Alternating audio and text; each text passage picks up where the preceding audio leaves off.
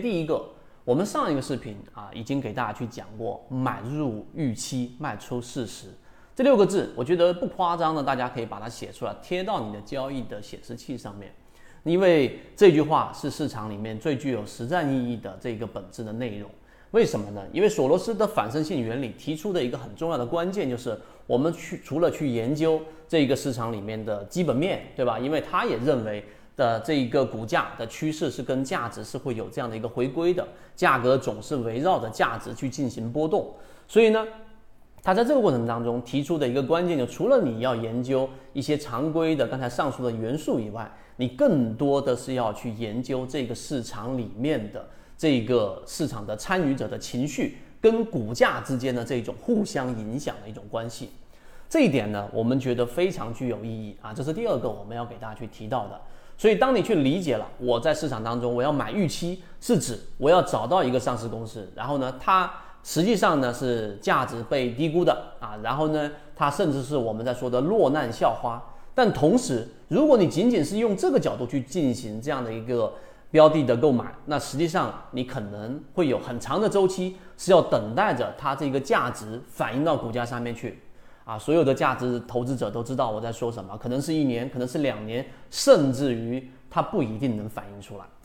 所以呢，当第二点你遇到这个困惑的时候，就进入到第三点，我们要更加切入到实战，就是预期。那预期这一个概念很难去判断，但是有没有方法可循，或者我们有没有一些模型能够捕捉到上市公司里面市场参与者的所有股东、游资机构他们的预期呢？答案是肯定有的。那第三点就得把自己的脑子更加清晰一些了。那我们进入到第三点，怎么样去把握一个呃这一个上市公司里面啊，尤其是出现一些重要的消息之后的一个市场的预期。首先你要了解，预期是对于上市公司这个消息或者是某一个阶段当中的一个预判。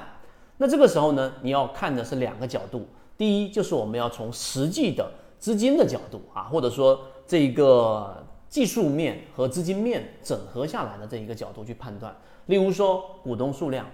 例如说我们所说常规所能看到的成交量。当一个标的快速下跌之后，出现了，你知道它经营没有问题，你知道它砸锅卖铁当废铁卖，它还是比现在的市值要高很多。那么这个时候一旦出现一个放量或者是同位涨停，那么实际上这就已经能够反映出预期了啊，这是第一个角度。时间关系，我们不拓展去讲，这是非常理性的。第二个角度呢，就是你要去看一看啊，各个研报，这些研报我们建议大家啊，因为现在网上信息非常透明，可以看各方的这个研报。但是你最主要的，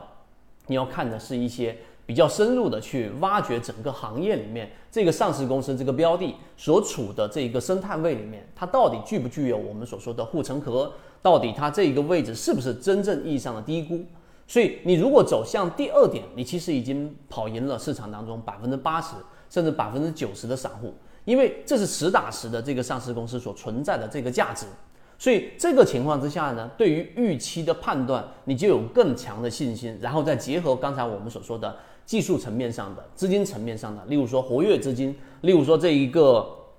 呃上市公司在前面一个到两个季度里面，股东数量大幅的减少，这是圈子一直在给大家讲的散户割肉模型。因为你要明白，市场除了我们普通的散户交易者，还有专业的这一种交易者，例如说掌握的比较大资金量的游资，或者是一部分我们所说的机构，所以他们会用更理性和更加模型化的方法去评估这个上市公司到底有没有价值。那他们的结论是怎么样反映出来？除了研报以外，那就是真金白银的买进去了。上市公司所有的百分之九十九都是个人投资者，这是 A 股市场的特点。所以，当你发现它前面一个到两个季度里面股东人数减少了百分之十，减少了百分之二十，减少了百分之三十，那一定意味着他们原来这些散户的筹码全部转移到了这些我们说的机构或者是游资手上。所以，这也是对于预期的一种判断。我们一直秉持着授人以鱼不如授人以渔的一个理念，给所有的股民提供一个